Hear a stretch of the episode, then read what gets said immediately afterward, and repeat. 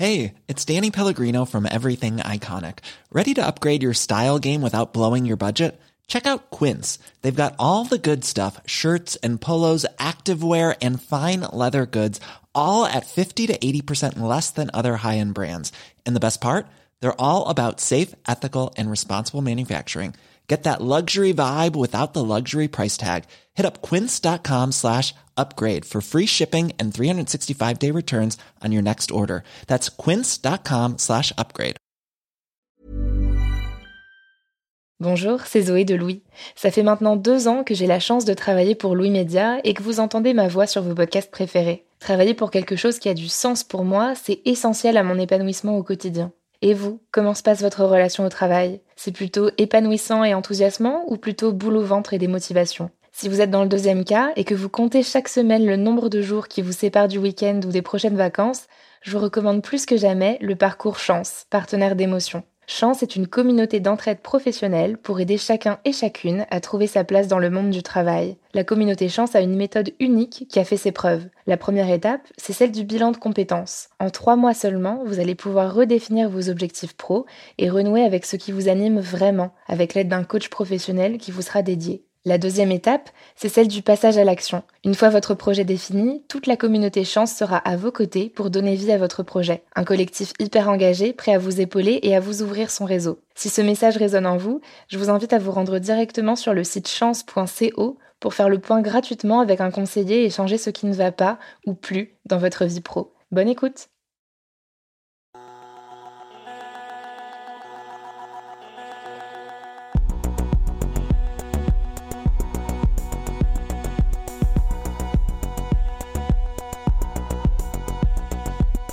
J'ai vu une offre d'emploi il y a quelque temps improbable. Le job, c'était euh, partir vivre sur une île déserte. On est nourri et logé. Il faut s'occuper en échange des touristes qui sont euh, de passage. Par contre, il n'y a pas d'électricité, pas d'eau chaude, etc. Mais ça correspond parfaitement à mon fantasme de déconnexion. Je me suis dit, c'est un job de rêve.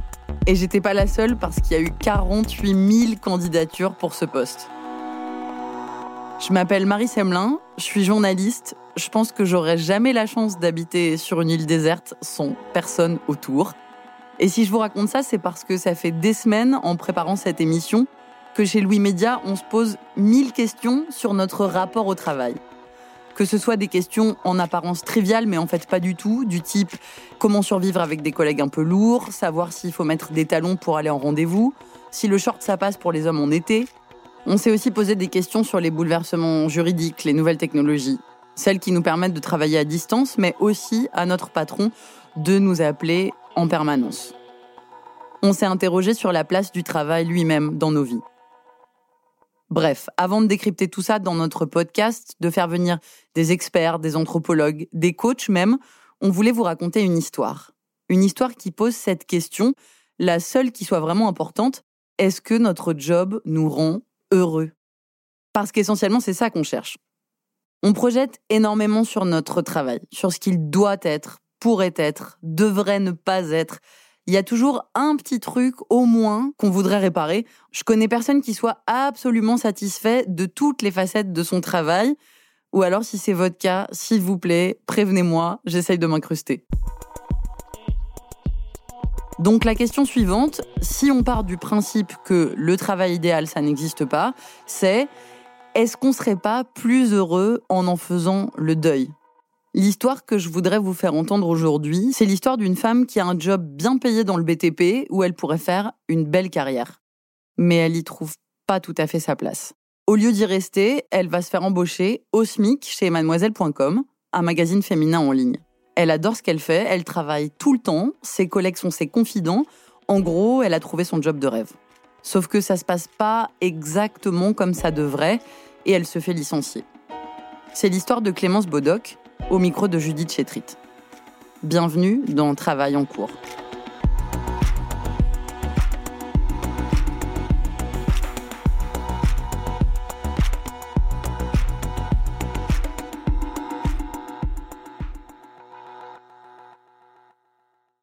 Moi, j'étais à Sciences Po Lille au moment où il y a eu la crise des subprimes en 2008. on m'a expliqué, parce que c'était les études que je faisais à l'époque, ce qui allait se passer dans la société, au niveau de l'économie, euh, au niveau des politiques publiques, au niveau de l'emploi. Et ma promo et moi, on savait très bien que quand on arriverait sur le marché du travail, deux ans plus tard, ce serait la dernière année où on serait encore en capacité d'être embauché par quelqu'un. Parce qu'on savait très bien que la crise financière allait devenir une crise bancaire, une crise économique, et que ça allait devenir une crise sociale en France. Euh, donc j'ai pas du tout pris le temps de, me, de réfléchir à ce que je voulais faire. Euh, je voulais gagner ma vie, je voulais être indépendante, je voulais un salaire. Donc forcément, quand j'ai trouvé euh, euh, un stage de fin d'études et qu'on m'a proposé derrière un CDI, je me suis pas posé beaucoup plus de questions que combien je gagne à la fin du mois et est-ce que ça me permet de louer un appartement? Est-ce que ça me permet de vivre? La réponse à ces questions était oui, j'ai pris. J'avais à ce moment-là 23, 24, 25 ans. C'est de l'audio, ça ne se voit pas, mais je fais très jeune. Donc il y a dix ans, je faisais encore plus jeune et dans un milieu euh, très masculin comme le, comme le BTP. C'était vraiment difficile d'être prise au sérieux. Pas sur les chantiers comme on pourrait le croire, mais plutôt dans les bureaux, dans cet univers feutré où ben, l'image de l'autorité, c'est un homme blanc en costume cravate. Et j'étais vraiment, ben, je ne correspondais pas à cette image. Donc c'était vraiment difficile pour moi de ben, d'être légitime, d'être prise au sérieux dans ce que je faisais. Quoi que je dise, euh, peu importe les idées que j'amenais, euh, parce que c'était moi qui les amenais, c'était pas pris en compte, pas pris au sérieux. Oui, j'avais vraiment toujours l'impression d'être euh, une deuxième catégorie et de pas faire partie de leur équipe. Au même moment, Clémence découvre le magazine Mademoiselle, un magazine féministe sur Internet. ce qui m'a frappé d'entrée, c'est que j'avais l'impression de lire des articles qui étaient écrits par des gens comme moi, des jeunes femmes comme moi, qui me parlaient comme je parle, qui parlaient de sujets qui m'intéressent, alors que la presse féminine était, mais elle est toujours, je trouve, extrêmement lointaine du quotidien des jeunes femmes. Et donc j'ai été immédiatement attirée par ben, le miroir qu'on me tendait finalement. Donc j'avais spontanément, euh, j'ai écrit une critique du film Potiche. Et je l'avais envoyé au site en disant euh, coucou, je ne sais pas qui vous êtes, mais c'est super ce que vous faites, j'adore. Euh, voilà, moi j'ai écrit une critique de ce film. Si vous voulez la publier, super. Voilà mon pseudo. Et puis sinon, ben c'est pas grave et bonne continuation, j'adore. Dans les 48 heures, j'ai reçu un mail de réponse euh, qui était assez laconique, un peu à la Steve Jobs, de euh, euh, Coucou, c'est super ce que tu as envoyé, on peut s'appeler? Et c'était le patron de Mademoiselle. Et effectivement, on a eu un coup de fil d'une vingtaine de minutes, je pense, où ben, on faisait connaissance, il me posait des questions sur moi, sur ma vie, qu'est-ce que je fais? Et, et puis, ça a débouché sur une proposition de se rencontrer. J'ai accepté le rendez-vous. On s'est rencontrés dans un bar un jeudi soir et on a passé deux heures, je pense. Moi, j'étais arrivée carrément avec une proposition de chronique et cette, euh, cette soirée a finalement débouché sur une proposition de travail. Quelques, quelques jours ou quelques semaines plus tard, je ne sais plus, il m'a refait un mail en me proposant de, bah, de devenir euh, une rédactrice régulière du site. Mais bon, il me proposait un CDD au SMIC à Lille et que j'avais en face un CDI chez Eiffage. Euh, et je, tiens à le dire, mais mon salaire de départ chez Eiffage, c'était 36 000 euros brut annuel. J'avais 23 ans quand j'ai signé ça. C'était inespéré. Je, commençais une carrière comme mon père en a eu une, c'est-à-dire rentrer dans un grand groupe avec la promesse de, euh, si tout se passe bien, on va monter les échelons progressivement et et euh, si c'est ça mon salaire de départ, je pouvais fantasmer à mon salaire dans 10 ans, dans 20 ans. et j'allais bien. Alors ça, c'est pour la joie des fins de mois, mais côté épanouissement, c'est pas forcément convaincant. Elle refuse quand même le poste chez Mademoiselle parce qu'il lui paraît trop précaire. Elle reste dans son entreprise de BTP, mais elle continue d'envoyer bénévolement des articles pour le site. Et pendant la campagne présidentielle de 2012, elle tient même une chronique. Donc effectivement, j'ai chroniqué pour Mademoiselle euh, de janvier à mai 2012. Et c'était clairement les cinq euh, meilleurs mois de ma vie à l'époque, parce que j'ai l'impression d'être Batman, d'avoir un job de jour et un job de nuit, parce qu'évidemment j'écris euh, le soir, le matin, je me lève très tôt. Enfin, c'est, mais j'ai une espèce de d'énergie à ce moment-là. Je sens que je fais quelque chose d'utile, euh, ça me passionne, et donc je retrouve quelque part une envie que j'avais jamais connue, je pense, avant ça. En parallèle, la situation dans son entreprise de BTP se dégrade il s'est passé quelque chose de complètement insignifiant, mais qui a été le déclencheur de mon burn-out.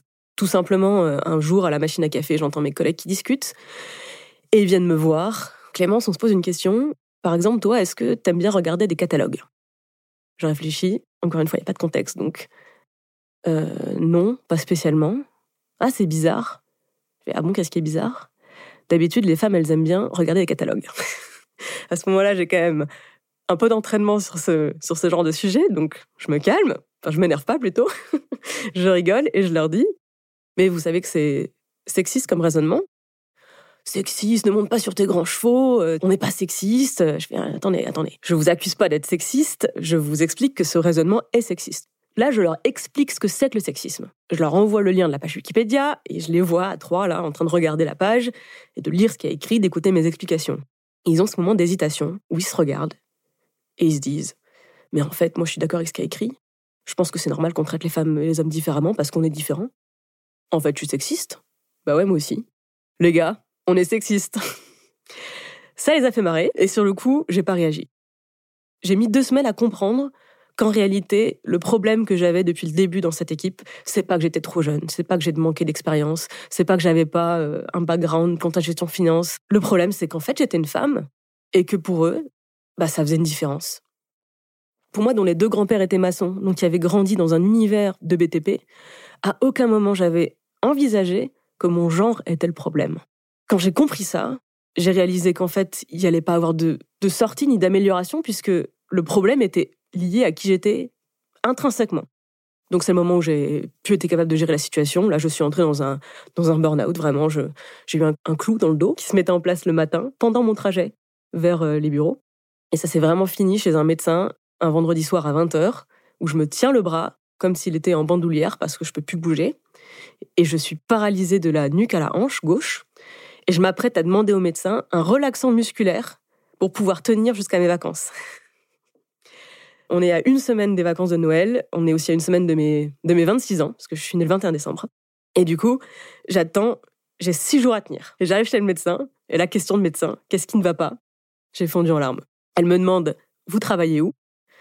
Et là, je suis en larmes, je lui dis, mais la tour à côté, mais c'est pas ça, c'est pas ça le problème, parce que j'adore mon travail. Elle me dit, c'est pas la question. Vous pouvez adorer votre travail et quand même être en train de faire un burn-out. Clémence rentre en famille pour Noël mais elle n'est pas sûre de pouvoir affronter de nouveau ses collègues sexistes à la rentrée. À ce moment-là, juste au bon moment, le patron de mademoiselle lui fait à nouveau signe. Elle négocie une rupture conventionnelle pour quitter son CDI et lui la soutient. Il m'a appelé et alors que tous les adultes autour de moi essayaient de me convaincre que c'était pas si grave ce que je vivais, que c'était normal parce que le monde de l'entreprise est violent il est dur, faut s'endurcir. Euh, est-ce que je suis sûre que j'exagère pas? Est-ce que je suis sûre que euh, je pourrais pas me faire me faire respecter un peu mieux en étant un peu plus ferme? Lui, ça a été la seule personne à me dire c'est toi qui sais. C'est toi qui sais si tu es en capacité d'aller travailler ou pas. C'est toi qui sais si tu as fait tout ce que tu pouvais pour pouvoir être intégré, être respecté. C'est toi qui sais. Et si tu décides que tu n'en peux plus, il faut que tu t'écoutes. Je pense que lui, avec son expérience, il savait très bien que j'étais dans un état, j'étais vraiment en plein burn-out. Et par la suite, je suis tombée en dépression. Euh, J'aurais pas été en capacité de travailler à ce moment-là. Il m'a reproposé le job à un moment où j'ai soumis à nouveau une contribution bénévole. C'était euh, une réponse à un édito euh, du Point sur euh, la jeunesse en France. Et j'ai écrit un texte en 45 minutes sur mon canapé un samedi après-midi que j'ai envoyé, qu'il a publié le lendemain, qui a fait un buzz. Et donc derrière, il m'a rappelé pour me dire Bon, ça va mieux? Ça, ça a l'air d'aller mieux? Ben, viens.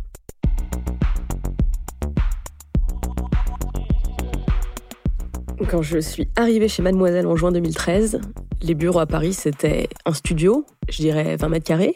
20 mètres carrés dans lesquels il y avait une dizaine de places assises. Un peu un bureau sauvage, mais c'était un cocon. C'était tellement accueillant et tellement chaleureux. Je me souviens de cette première réunion du premier jour, moi qui avais passé trois ans dans d'immenses bureaux gris, de la moquette au mur, au plafond, au fond d'écran des ordinateurs, d'arriver dans cette petite pièce avec des posters, des stickers dans tous les sens, des bureaux complètement ensevelis sous les, les communiqués de presse et les gadgets et, et de la couleur et des gens qui me ressemblent. Quand je suis arrivée, c'était avec l'idée de ne pas y rester. De toute façon, mademoiselle, c'est un point de passage. J'étais au clair là-dessus. Et c'était vraiment pas assez payé par rapport à mes ambitions. Donc, je venais en quelque sorte me guérir de mon burn-out et passer à autre chose.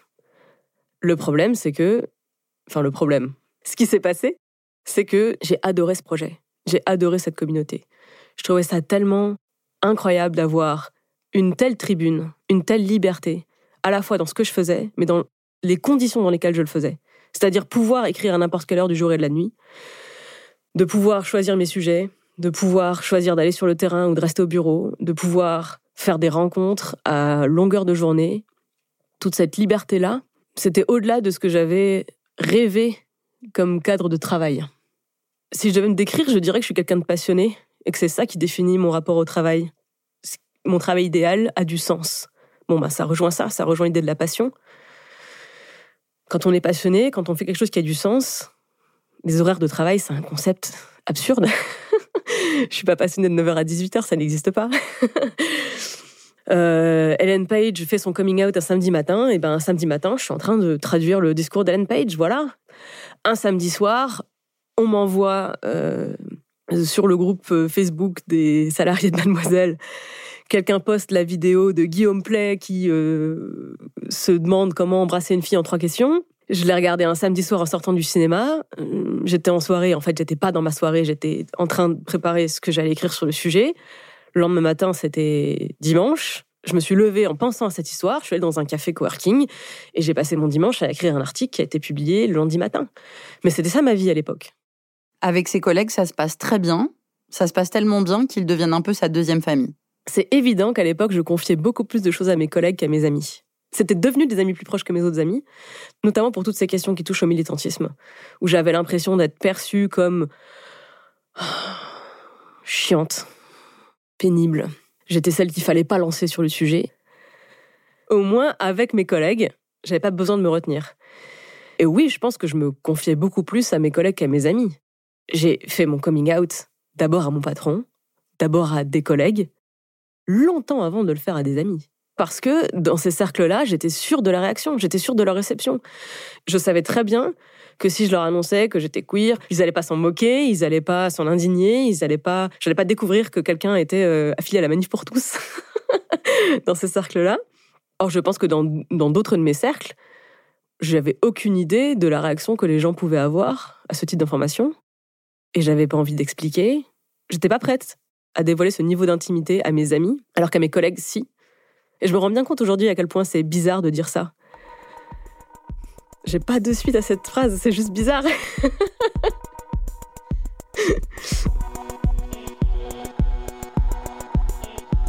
Au bout de trois ans, Clémence est nommée rédactrice en chef. Mais une dizaine de jours après cette promotion, en septembre 2016, l'affaire Bademoiselle éclate des messages, publiés anonymement sur Twitter par d'anciennes rédactrices, accusent Fabrice Florent, le fondateur et le patron de Mademoiselle, de harcèlement. Voici quelques-uns des messages publiés sur Twitter. Chez Mademoiselle, les rédactrices sont virées quand elles sont considérées comme trop vieilles ou une fois qu'elles ont des enfants. Un deuxième message dit Avec Fab, c'était toujours un festival de remarques déplacées, des blagues graveleuses, tout le temps. Dans le texte de réponse que Mademoiselle publie, en septembre 2016, Fabrice Florent affirme que ces témoignages, je cite, contiennent des erreurs factuelles facilement démontables. Alors il porte plainte contre X pour diffamation et arrête de s'occuper du site pendant plusieurs mois. Clémence est alors seule pour gérer le site internet et la crise que traverse Mademoiselle. Hi, I'm Daniel, founder of Pretty Litter. Cats and cat owners deserve better than any old-fashioned litter. That's why I teamed up with scientists and veterinarians to create Pretty Litter. Its innovative crystal formula has superior odor control and weighs up to 80% less than clay litter. Pretty Litter even monitors health by changing colors to help detect early signs of potential illness. It's the world's smartest kitty litter. Go to prettylitter.com and use code ACAST for 20% off your first order and a free cat toy. Terms and conditions apply. See site for details. C'était tellement violent. C'était tellement violent. Vraiment, ce moment-là. Je pense que pendant des mois après, j'avais euh, des réactions de choc post-traumatique quand le hashtag ressortait sur Twitter. Tellement j'ai vécu ce moment avec euh, une violence que j'avais jamais ressentie dans ma vie. Et je dis ça aujourd'hui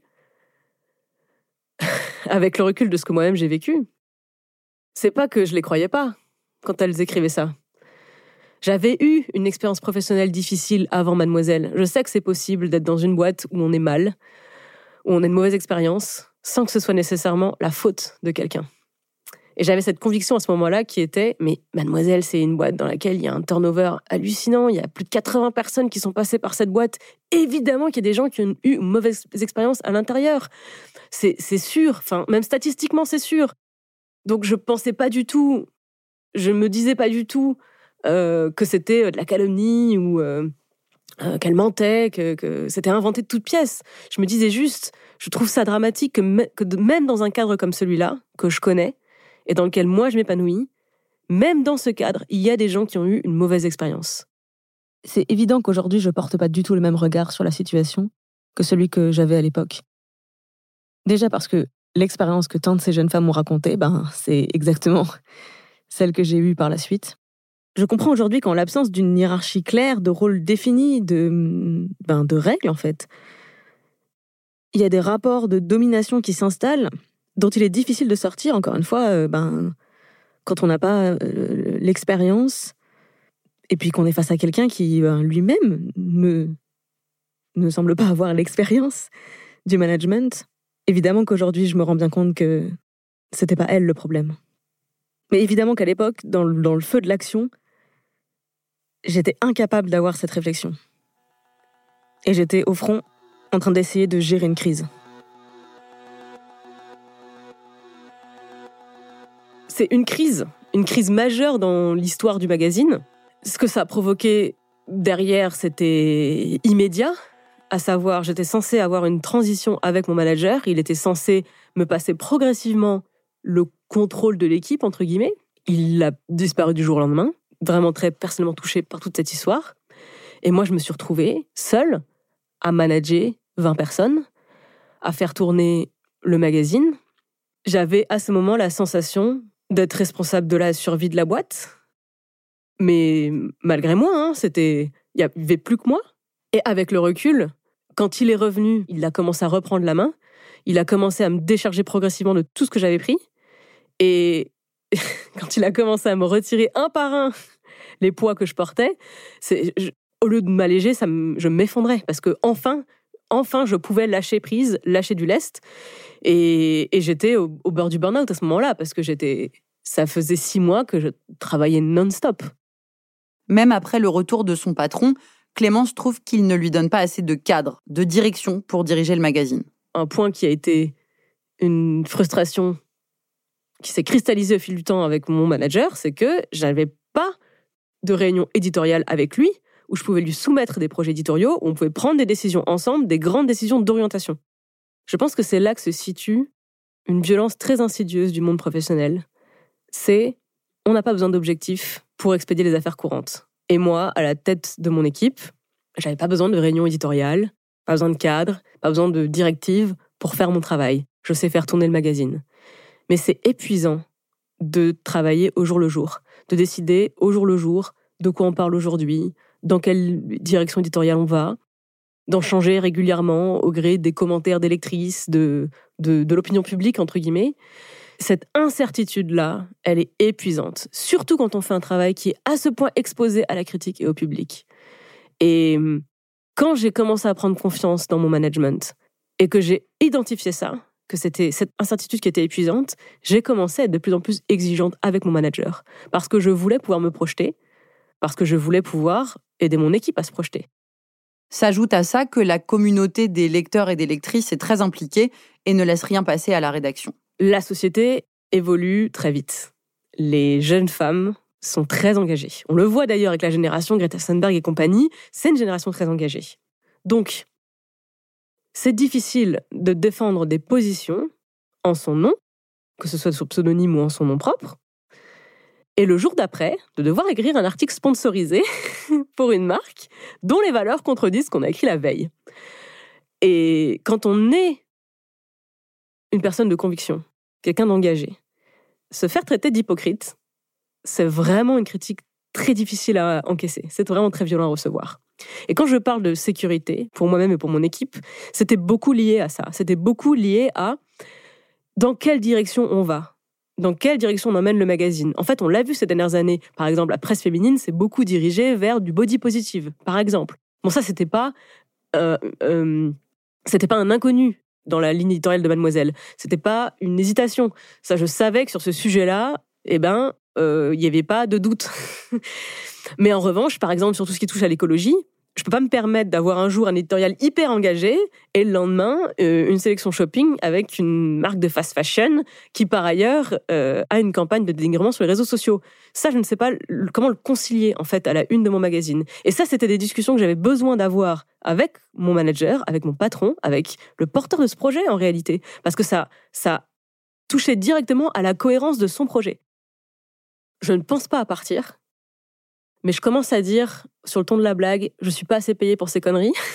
je le dis en ras-le-bol de temps en temps, sur le ton de la blague souvent. Hein. C'est-à-dire que quand euh, je me retrouve à devoir gérer des problèmes mm, qui ne devraient pas être ceux d'une rédactrice en chef, comme de devoir faire du service après-vente dans les commentaires, je m'en, cache pas en fait que ça me frustre énormément. Ma frustration est croissante sur un nombre de sujets qui commencent à s'accumuler. Et je suis pas assez payé pour ces conneries, c'est plus une blague dans mon point hebdomadaire que j'ai fini par avoir avec mon chef, je lui dis écoute, je veux qu'on parle d'une augmentation. Pas maintenant, parce que c'est une réunion qui est faite pour parler de l'organisation de la semaine. Dans mon entretien annuel qui ne saurait tarder, je veux qu'on parle d'une augmentation. C'est mon tour. À ce moment-là, ça fait deux ans et demi que je suis rédactrice en chef. Toujours à 1800 net, pas d'augmentation, pas de prime, que j'ai pas réclamé par ailleurs. J'avais le nez dans les chiffres, j'ai pas vu d'ouverture qui me permettait de me dire euh, on a de l'argent, c'est mon tour. Mais là, c'était mon tour. Euh, en tout cas, c'était plus mon problème. Et que s'il voulait continuer à avoir la rédactrice en chef que je suis, je voulais qu'il me paye à ma juste valeur. Au moins qu'on en discute. Il me dit, euh, ok, on en parlera. Ce qui me va, hein, parce que je ne demandais pas plus. Trois semaines plus tard, on recommence nos points hebdomadaires. Et c'est là que mon patron me demande de réfléchir à ma, à ma sortie. Sur le coup, oui, je vais réfléchir à ma sortie, parce qu'en réalité, je suis pas sûre de vouloir continuer dans ces conditions. Mais je me prépare, moi, à ce qu'on en discute, à ce qu'il y ait une négociation de sortie, qu'il y ait une transition de sortie. Transition pour tout le monde, c'est-à-dire pour l'équipe, pour euh, ben, qui va prendre ma place. Et pour moi aussi, c'est-à-dire que ben, qu'est-ce que j'ai envie de faire derrière? J'y ai pas réfléchi à ce moment-là comme on est à la veille du mois de mars, qui est quand même le plus chargé en termes d'actu féministe, et en plus la marche du siècle, parce que c'est mars 2019, donc moi j'ai mon mois de mars qui est déjà calé au millimètre, c'est pas le moment pour que je puisse prendre du temps pour réfléchir à mon après-mademoiselle. Donc je commence à lui dire, écoute, j'ai prévu de prendre des vacances à la fin du mois de mars, laisse-moi un mois pour y réfléchir, on en reparle à mon retour. Le problème, c'est que j'ai jamais fini cette phrase, il m'a coupé la parole, il dit, un mois? Mais ça va traîner combien de temps? Quand il me demande de réfléchir à ma sortie, je suis pas surprise parce que oui, ça fait un moment que notre dynamique de travail est compliquée. Si lui, il a plus envie de travailler avec moi, il est totalement légitime à me le dire. Et quand il me dit, je voudrais que tu réfléchisses à ta sortie, cette phrase-là, c'est pas un problème. Bon, le problème survient quand il dit cette fameuse phrase, un mois, mais ça va traîner combien de temps? Et où je comprends qu'en fait, ben, c'est, il y a, y plus de temps. Ça fait longtemps, ça fait trop longtemps, j'imagine, qu'il a plus envie de travailler avec moi. Est-ce qu'il a essayé de me le dire et je l'ai pas compris? Je me suis beaucoup remise en question. J'ai beaucoup cherché à quel moment j'ai pas vu que notre relation professionnelle avait dérapé. J'ai pas compris. On a demandé à Fabrice Floron ce qui, selon lui, s'était passé. Dans un mail, il évoque des divergences, je cite, stratégiques et opérationnelles.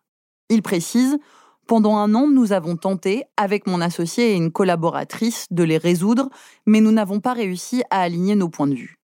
Il reconnaît aussi avoir fait des erreurs et s'en être excusé, mais il ne précise pas lesquelles. À l'époque, il propose à Clémence une rupture conventionnelle. Pour elle, il n'en est pas question lui me le présentait comme c'est pour toi, euh, c'est pour ton bien, de toute façon t'en as marre, euh, t'es fatigué, tu vas pouvoir profiter du chômage pour pouvoir écrire, lancer tes projets. Et moi dans la tête je me disais mais profiter de quel chômage? Enfin profiter du SMIC à Paris c'est pas profiter, c'est survivre. Donc non, je vais pas faire ça non. Et le fait que je refuse cette, euh, cette offre de base et que je veuille négocier et que je sache que ma valeur n'était pas dans les propositions qu'il me faisait, mais qu'il fallait qu'on ait une vraie négociation, euh, ça a coupé court à toute négociation. J'ai compris que lui, il est décidé à me faire partir et que le seul recours que j'ai, ben, c'est de refuser si on ne négocie pas. Parce qu'il n'a pas de raison de me mettre dehors. Je sais que j'ai le droit avec moi, je suis en CDI, il ne peut pas me faire partir.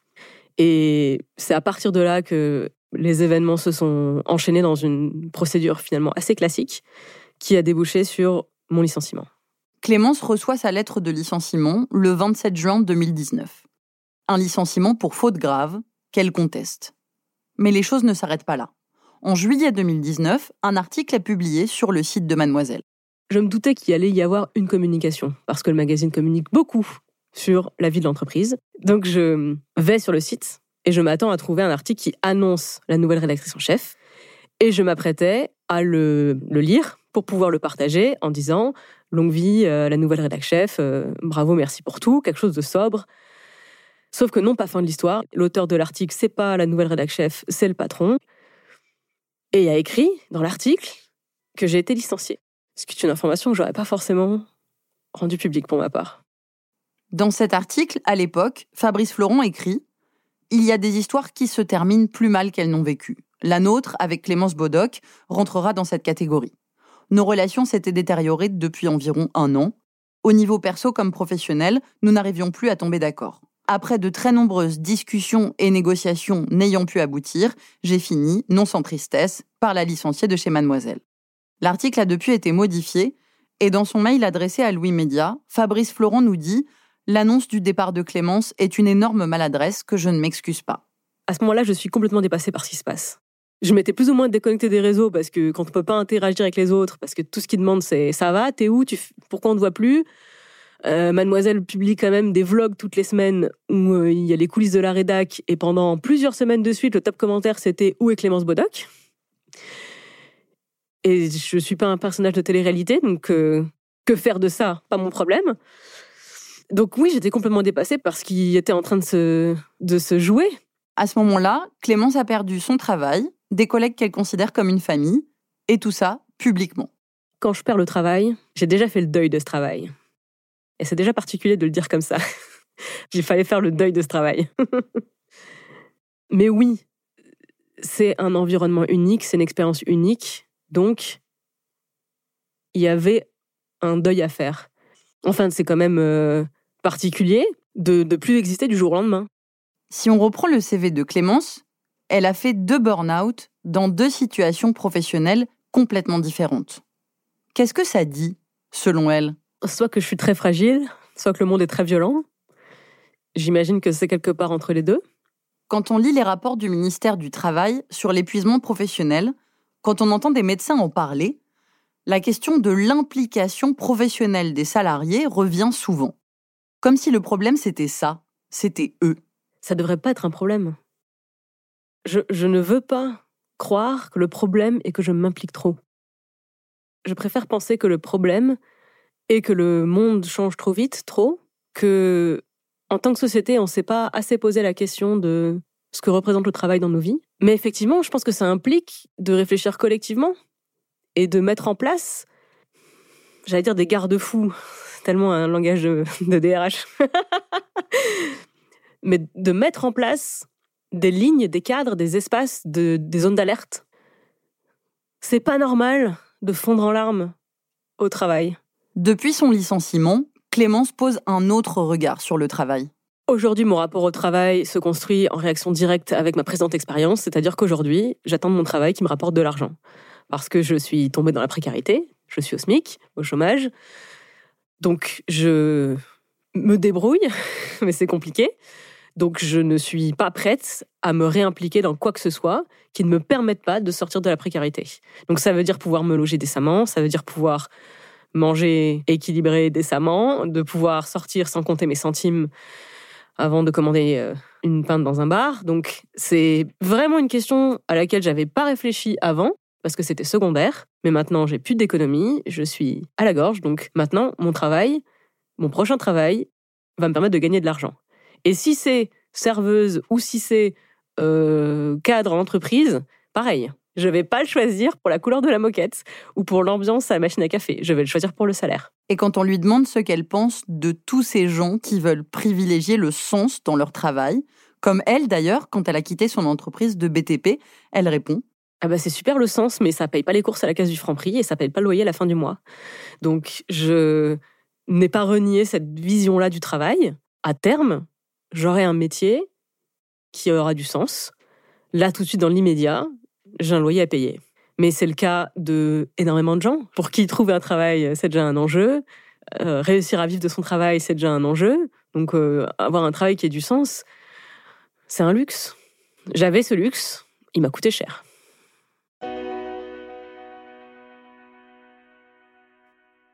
L'histoire de Clémence, c'est l'histoire d'une trentenaire qui a déjà fait deux burn-out dans une très grande entreprise et une toute petite. C'est l'histoire de son licenciement public par une entreprise dont plusieurs femmes ont dénoncé le management. Je crois que c'est aussi l'histoire de la violence protéiforme du monde du travail. Est-ce qu'il y a des solutions face à cette violence? Est-ce qu'il y a de nouvelles manières de travailler pour trouver un équilibre?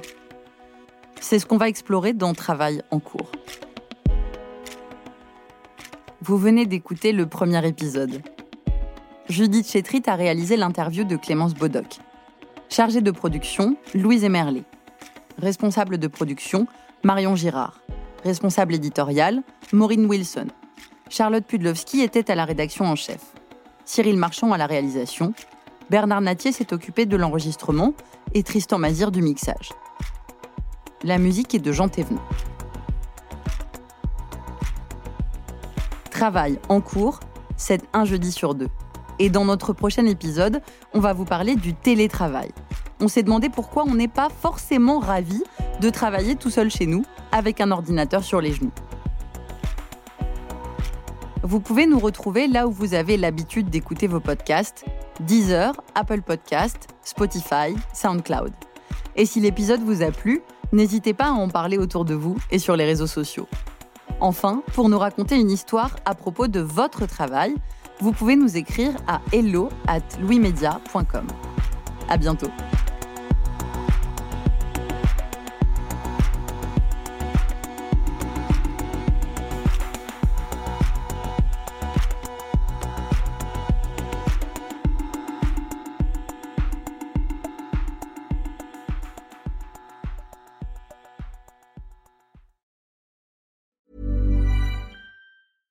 When it comes to your finances, you think you've done it all. You've saved, you've researched, and you've invested all that you can. Now it's time to take those investments to the next level by using the brand behind every great investor, Yahoo Finance. As America's number one finance destination, Yahoo Finance has everything you need, whether you're a seasoned trader or just dipping your toes into the market. Join the millions of investors who trust Yahoo Finance to guide them on their financial journey.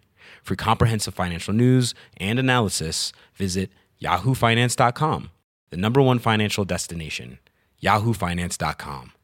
Brought to you by Lexus. Some things do more than their stated functions, because exceptional things inspire you to do exceptional things. To this select list, we add the all new Lexus GX. With its exceptional capability, you'll see possibilities you never knew existed, sending you far outside your comfort zone. But as much as the GX challenges you, it also spoils you. Its intuitive technology and luxurious features mean that wherever you go, you'll never go without. Live up to it. The all new Lexus GX.